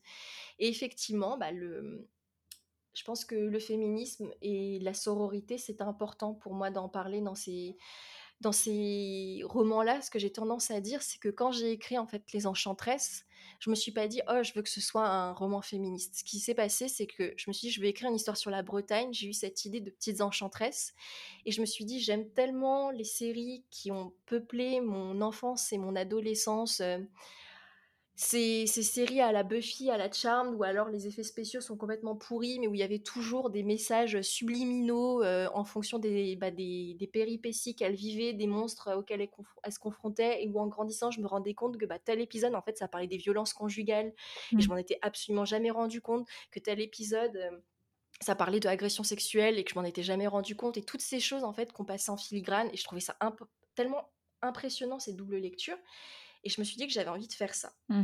et c'est comme ça, en fait, que je me suis décidée à l'écrire dans les, dans les Enchantresses. Ouais. Ok. Et tu penses que ce sera quelque chose que peut-être tu vas pas faire exprès, mais que tu vas. Qui, comment dire Que ça va se retrouver dans chacun de tes écrits ou ou pas forcément Peut-être pas consciemment je pense, que, je pense que oui, il y en aura toujours parce que j'aime beaucoup ça, les doubles lectures. Mmh mais, mais voilà, pour en revenir aux Enchantresses, donc oui, il y avait ce, ce truc où c'était pas. donc c'était pas où je me suis pas dit ça va être féministe, mais ensuite, donc quand j'ai eu ces idées en fait d'intrigue, je me suis rendu compte que ce que je voulais, c'est l'ancrer dans le quotidien et que le quotidien est politique. Et c'est là où je me suis dit, mais en fait, si je veux raconter la vie d'adolescentes qui font de la magie, la vie d'adolescente, c'est vraiment de la merde. Hein. Enfin, je veux dire, on se souvient tous de trucs qu'on a pu vivre au mmh lycée et au collège qui étaient super durs. Mmh Donc parfois, on n'est pas fier. ou parfois, on se dit, bah, je pensais que c'était moi la fautive, mais en fait, c'était clairement pas moi la fautive. Et puis parfois, avec le recul, on se dit, en fait, c'était plus compliqué que ça parce que tout le monde était un peu fautif et en même temps, tout le monde était un peu victime. donc, on se rend compte de plein de trucs en, en, grandissant et en vieillissant. Et donc, je pense qu'en fait, c'est pour ça que j'aime avoir ce recul sur justement les tranches d'âge que j'écris, parce que ça me permet justement d'avoir une vision bien plus posée des choses. Et donc je pense que ça, ça va continuer, c'est que même quand je vais mes prochains projets, donc qui seront sur des publics plus âgés et aussi sur donc un public qui sera clairement adulte, mmh. il y aura toujours en fait cette espèce de de prise de hauteur que j'essaie d'avoir et où il y a une double lecture et où aussi il y a des messages parce que j'essaye de prendre du recul sur des choses. Alors est-ce que je le fais bien ou pas, ça je sais pas, mais en tout cas c'est une volonté que j'ai, ouais. Parce que j'en ai besoin aussi moi-même pour analyser ce qui a pu m'arriver, ce qui s'est passé euh, dans ma vie. C'est vraiment hyper important pour moi d'avoir euh, cette espèce de recul. Ok. Bah, j'ai hâte de, de, faire toutes ces doubles lectures en tout cas. Euh, et du coup, en parlant de pop culture, justement, euh, tu, donc tu nous l'as dit, tu écris. Non seulement euh, tes, tes, romans, mais aussi, quand tu as le temps, on va dire, ta fanfiction, mais bon, quand même, tu travailles, tu lis énormément parce que tous les mois, tu nous fais tes petites reviews de ce que tu as lu, de ce que, oui, de ce que tu as lu. tu regardes beaucoup de séries aussi comment tu fais pour faire tout ça en même temps? Ça, c'est vraiment pareil, c'est une question que je me pose. Et est-ce que ça fait partie de, par exemple, de conseils que tu pourrais nous donner dans le sens de prendre du temps pour soi sans culpabiliser, sans se dire oh là là, là je suis en train de faire ça, mais en vrai je pourrais être en train d'écrire. Alors, c'est un vaste sujet parce que de manière très pragmatique, j'ai toujours besoin d'être occupée parce que je fais de l'anxiété mmh. et donc j'ai besoin de m'occuper en permanence. Donc forcément, je fais toujours plein de trucs parce que ça m'aide à gérer mon anxiété. Mais à côté, je suis aussi quelqu'un d'hyper organisé. Mmh je travaille vite, je sais me concentrer longtemps, enfin, je sais me concentrer longtemps malgré l'anxiété, ce qui fait qu'il y a plein de choses que enfin qui vont peut-être être plus longues à faire pour des gens comme lire ou, ou même qui vont dire moi j'ai vachement du mal à enchaîner les épisodes parce qu'à un moment je décroche. Euh, non, moi ça me dérange absolument pas et je peux écouter des podcasts en même temps que je fais mon sport euh, parce qu'en fait j'arrive à faire plusieurs choses et que justement j'en ai besoin parce que si je fais pas plusieurs choses même parfois en même temps bah, j'ai du mal. Euh, juste, justement, je, je, suis happée par mes pensées et c'est comme ça que l'anxiété arrive. Donc, est-ce que ces choses-là, je les fais tout le temps à fond? Il y a des gens qui diront, bah, c'est dommage de faire tout le temps 40 000 trucs en même temps parce que tu profites pas entièrement. Bah, il y a un moment, j'ai un petit peu, comment on dit, fait le... J'ai un peu fait le deuil, en fait, de, de pouvoir faire tout bien ou tout à fond et donc, je pense qu'il y a peut-être, par exemple, quand je lis, bah, il y a des gens qui lisent moins que moi et qui sûrement se rappellent mieux des histoires que moi. Par exemple, si on lisait un bouquin, et ben peut-être que dans six mois, ils en auraient un souvenir plus précis. Mais parce que moi, c'est aussi mon anxiété qui fait que j'oublie aussi beaucoup de choses et que je vais zapper beaucoup de choses de ce que je fais malheureusement. Et c'est pour ça aussi que je note beaucoup de choses et que tout ce que je fais est planifié pour pas oublier donc ça se ressent aussi. Mais aussi, comme je lis beaucoup, bah forcément, ce que j'ai lu il y a six mois, entre-temps, bah, j'ai lu 30 bouquins. Donc ma mémoire, à un moment, elle fait ce qu'elle peut. Mmh. Donc tu vois, il y avoir toutes ces choses très contradictoires qui, qui jouent entre elles. Mais à côté, c'est vrai que je suis très organisée, que moi, je me mets clairement des plages juste pour lire. Enfin, parfois, je l'écris dans mon planning, dans ma journée, je mets, il faut que je lise. Et je me dis, il faut que je lise. parce que pour moi, ça fait partie d'un temps dans ma journée qui, qui, est incompressible. Ça me permet de souffler. Je me suis aussi rendu compte que bah, ne pas écrire tous les jours, ça m'empêchait pas d'être productive. Ça m'empêchait pas de penser à l'écriture tous les jours. Mais juste, j'avais pas forcément envie d'écrire tous les jours. Parfois, je mmh suis plus efficace. Donc, j'apprends à m'écouter. Ça veut pas dire que je culpabilise pas. Mais je pense que au fil du temps, je me rends compte que ma culpabilité, en fait, elle est, elle est moins prégnante et que j'arrive à passer au-dessus. Donc je vais, je vais culpabiliser cinq minutes et je vais me dire ouais, c'est pas bien, je pas écrit. mais en fait, c'était quand même super cette série et je regrette rien. Et en fait, j'aime bien me dire ça. Mmh. Euh, donc j'ai plein d'émotions contradictoires et euh, ça va être euh, assez compliqué de pouvoir donner des conseils parce que je pense que c'est pas le meilleur conseil que de d'encourager les gens à tout le temps tout le temps être occupés à faire plein de choses puisque donc même si c'est du temps pour moi c'est des moments où j'ai besoin en fait de m'accaparer l'esprit pour un peu m'échapper. Mais c'est comme ça que je fonctionne et, euh, et je pense que surtout, ce qu'il faut faire, c'est accepter son rythme, c'est accepter que parfois on est quelqu'un qui lit lentement, qui lit pas beaucoup, qui, lorsqu'il écrit, bah, peut pas être sur 40 000 trucs en même temps, et donc bah, peut-être que la lecture, ça reviendra dans six mois quand on aura fini de boucler. Il y a des gens être sur plusieurs choses, ça les stresse beaucoup. et donc, donc voilà, on est tous différents. Mmh. C'est pas une course et les réseaux sociaux et de manière générale le, système dans lequel on vit malheureusement qui est hyper productiviste. Alors les personnalités comme moi on a tendance à les bah, vachement les valoriser puisque bah, on fait plein de trucs et que bah, c'est super de faire plein de trucs. Mais parfois on n'est pas obligé de faire plein de trucs. Il faut se rendre compte aussi que bah, quand on fait plein de trucs comme ça je ne vais pas dire que c'est qu'on a un problème, parce que moi, mes problèmes, je les gère très bien avec ma psy, mais c'est que, c'est une manière pour nous de gérer bah, différemment le vide et le temps qui passe, quoi. Mmh. Oui, je, bah, je, généralement, je, comment dire, dans les podcasts, quand j'interviewe des gens, je, ne parle pas trop de moi, mais là, je me sens obligée de rebondir parce que je, je suis, complètement d'accord avec toi je fais énormément de choses, moi, depuis deux ans. Donc, je ne vais pas trop en parler parce que je sais que tu souffres mmh d'hypochondrie, mais parce que j'avais ma petite sœur qui était malade, justement. Et en fait, le fait de faire plein, plein de choses, ça m'empêchait de penser. Et du coup, c'est vrai que je suis un peu sur tous les fronts avec mon podcast, mon écriture, mon Instagram, ma chaîne YouTube et tout, tutti quanti. Et en fait, c'est vrai que si on le regarde dans notre prisme, c'est vraiment pas sain, en fait, de faire ça forcément pour justement cacher son anxiété et ne pas penser au, à tout le reste, quoi, et à cacher son, son anxiété, justement.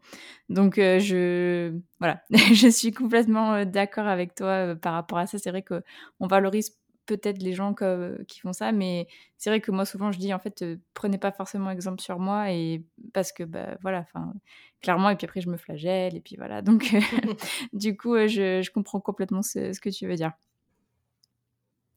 et justement, par rapport à ton anxiété que tu nous as, dont tu viens justement de nous parler, euh, tu en parles souvent, enfin pas non plus hyper tout le temps, mais tu en parles quand même souvent sur tes réseaux sociaux. Est-ce que des fois c'est bloquant pour toi par rapport à ta carrière d'autrice, notamment sur les salons et enfin comment est-ce que tu gères ça par rapport aux rencontres, le monde ou même juste, bah, par exemple, moi je repense à, Montreuil, je ne pouvais pas ne pas mettre le masque, par exemple. Moi, c'était par rapport aux microbes, par rapport à, ma soeur, mais peut-être toi par rapport à ton hypochondrie. Comment est-ce que tu, gères tout ça? Alors pour Montreuil et le masque, c'est juste qu'à l'époque, en plus, heu, alors on parlait beaucoup moins de co de de covid, mais en fait, heu, on était encore en plein dans le covid. Donc heu, moi, il y a un moment, c'est même pas de l'hypocondrie, enfin pour moi, c'était du bon sens, en plus, on était en plein hiver, oui, j'ai mis mis le masque. Je pour ce qui est sinon de manière générale, l'hypocondrie, ça va en fait, moi, c'est vraiment des périodes, mais c'est quelque chose que j'ai pas mal travaillé avec ma psy, donc je l'ai je l'ai pas trop. Ça va plus être quand je suis sur des salons et qu'il y a de de la foule, du moins ces derniers temps, ça va être, heu, l'anxiété sociale de manière générale. C'est les les interactions que je vais avoir les gens puisqu'on peut pas les les prédire, en fait. Mmh. Heu et puis il va y avoir aussi le monde, l'agoraphobie.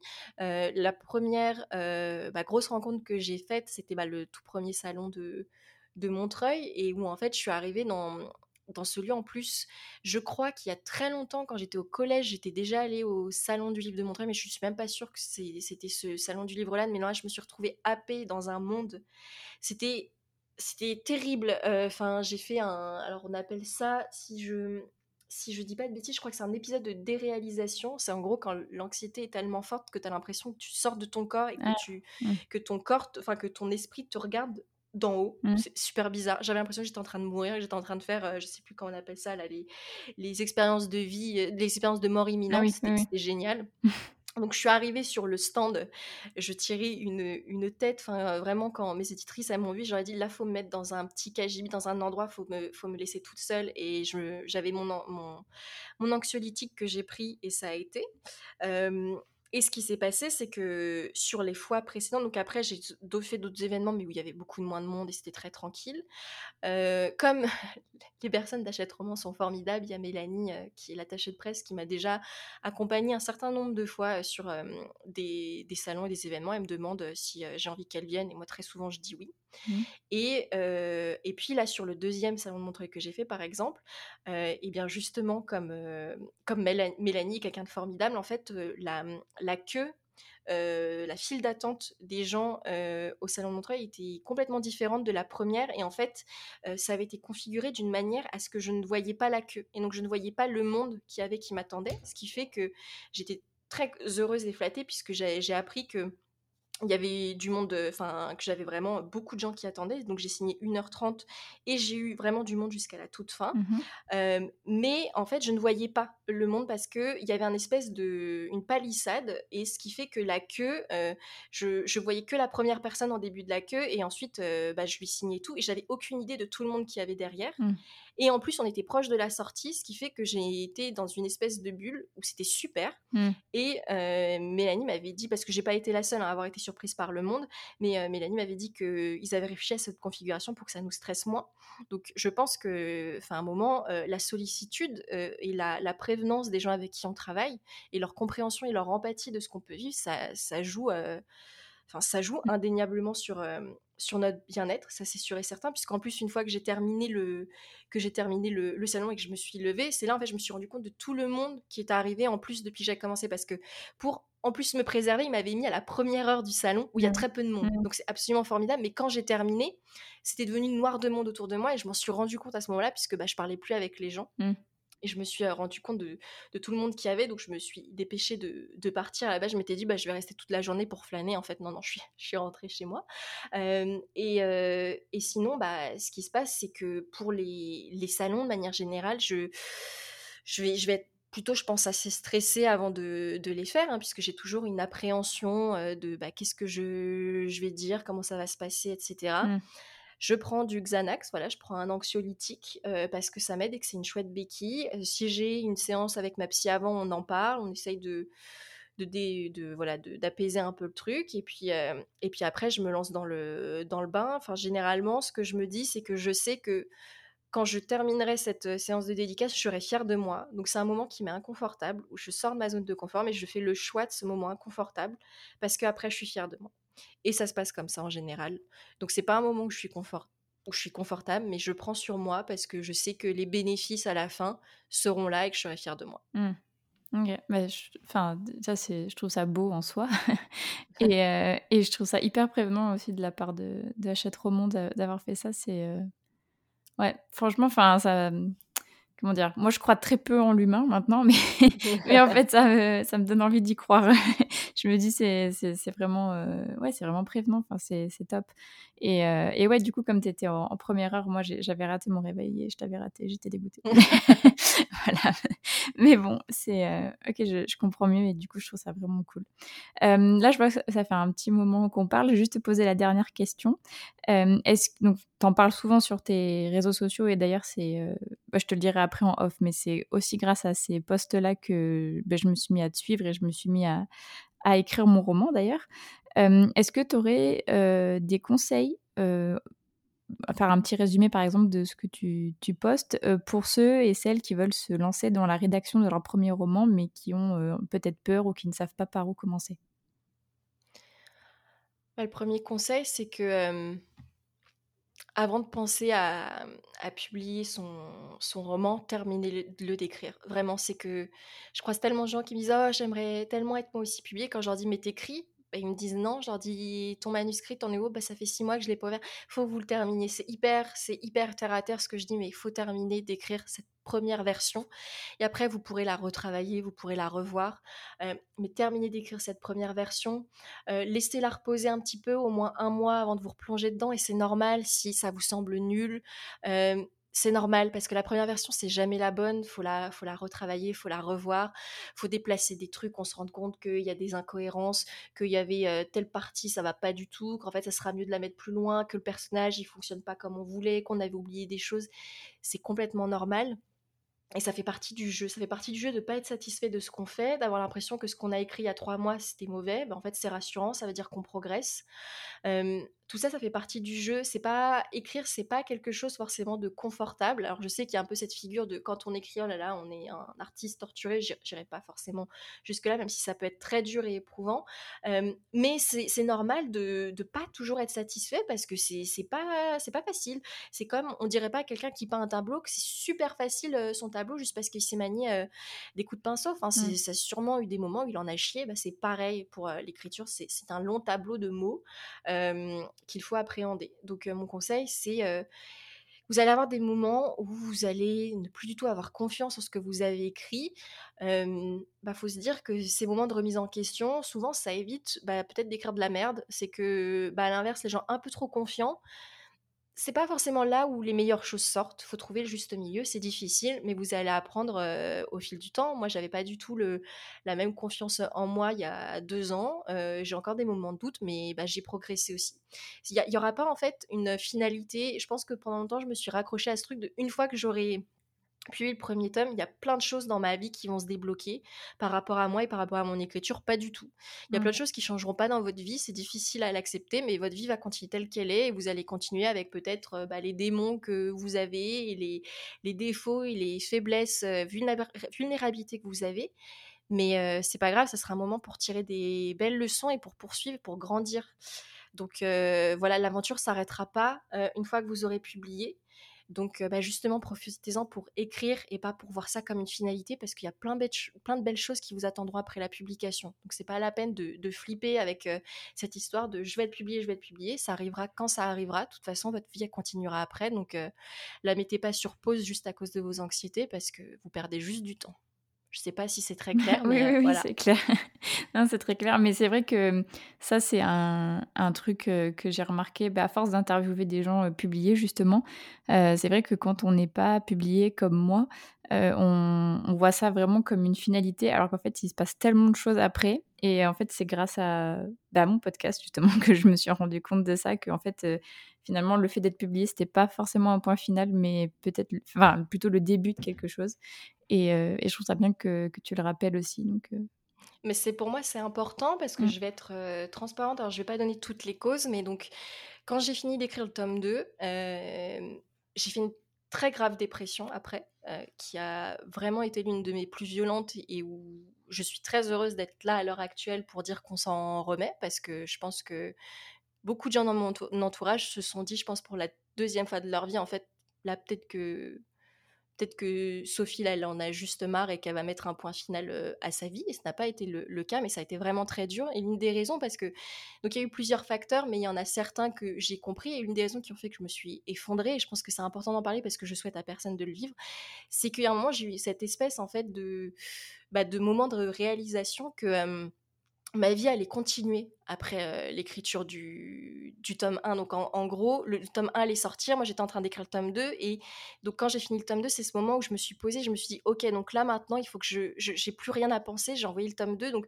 il n'y a qu'une chose qui m'attend, c'est la publication de mon premier livre, c'est le tome 1. Donc d'un coup, bah, justement, je me suis retrouvée avec beaucoup de temps libre, et là j'ai ce truc qui m'est tombé dessus, où je me suis dit, ah mais en fait, le tome 1 va sortir, et ma vie, elle va pas être différente. Ma vie, elle va pas s'arrêter là. Ma vie va pas changer d'un coup. En fait, ma vie va continuer. Et ça m'a complètement effrayée et ça m'a complètement détruite. Je me suis effondrée parce que avec mon anxiété, c'était quelque chose d'ingérable pour moi. Mmh. Et de me rendre compte qu'en fait, on a aussi un rêve de petite fille qui est celui de d'être publié et avec ce qu'on imagine quand on est enfant. Et en fait, une fois adulte, on se rend compte qu'on va être publié, on va toucher ce rêve, mais il sera différent d'un rêve d'enfant. Mmh. Ça, voilà, mmh. c'est de la psychologie de base. Mais donc, j'ai eu un peu ce sursaut et il y a eu un moment où vraiment, voilà, j'ai dû juste en fait me mettre dans cette position d'adulte de dire bah ma vie va, va continuer et maintenant il faut que je faut que je l'accepte et il faut que j'avance et donc j'ai eu une période absolument horrible où justement je pense que je ne voulais pas que la vie continue et donc c'est mmh. pour ça qu'en fait moi je veux vraiment dire aux gens que c'est quelque chose de très beau quand ça nous arrive d'être publié mais ça sera pas enfin ça doit pas être une finalité comme une finalité en soi parce qu'il faut, faut, penser à l'après il faut penser aux autres livres qui vont être publiés et, à toutes les autres choses qui vous, qui vous attendent parce que parce qu'on ne peut pas en fait euh, réduire sa vie qu'à ce moment-là parce que c'est très peu sain et on s'en rend pas compte sur le moment parce que c'est un rêve. Donc, euh, donc c'est pour ça que moi, je suis très attachée à dire aux gens, il euh, faut un petit peu relativiser euh, cette chose-là. Ça sera un succès quand vous serez publié, mais il y a plein d'autres succès, plein d'autres choses qui vous, qui vous attendent, et je vous assure, et, et qui seront tout aussi bien, même si ça n'a pas de rapport avec le monde de l'édition et de la publication. Mmh. Ben, je ne voyais pas de meilleure parole pour euh, clôturer ce, podcast. Euh, je te remercie beaucoup, Sophie, pour euh, tout ce que tu nous as confié et tout ce que tu nous as raconté et tous les conseils que tu as pu nous donner directement ou même indirectement à travers tes paroles. Je Merci à toi, Elise. je suis encore une fois super contente de t'avoir interviewé pour le podcast. Et du coup, je te dis à très bientôt et je vous souhaite à tous et à toutes une très bonne journée ou une très bonne soirée, suivant quand est-ce que vous écoutez le podcast. Merci beaucoup à tous pour votre écoute. N'hésitez pas à noter le podcast sur la plateforme sur laquelle vous l'écoutez et à y laisser un commentaire si vous le pouvez. Cela m'aide énormément au référencement et à faire connaître le podcast. Si vous voulez venir témoigner d'une expérience qui vous est arrivée en tant qu'auteur ou autrice, ou bien nous faire part d'une difficulté que vous avez réussi à surmonter pour l'écriture de votre premier jet, n'hésitez pas à m'écrire sur Instagram ou bien à l'adresse mail elise.giraudot.contact.gmail.com. À bientôt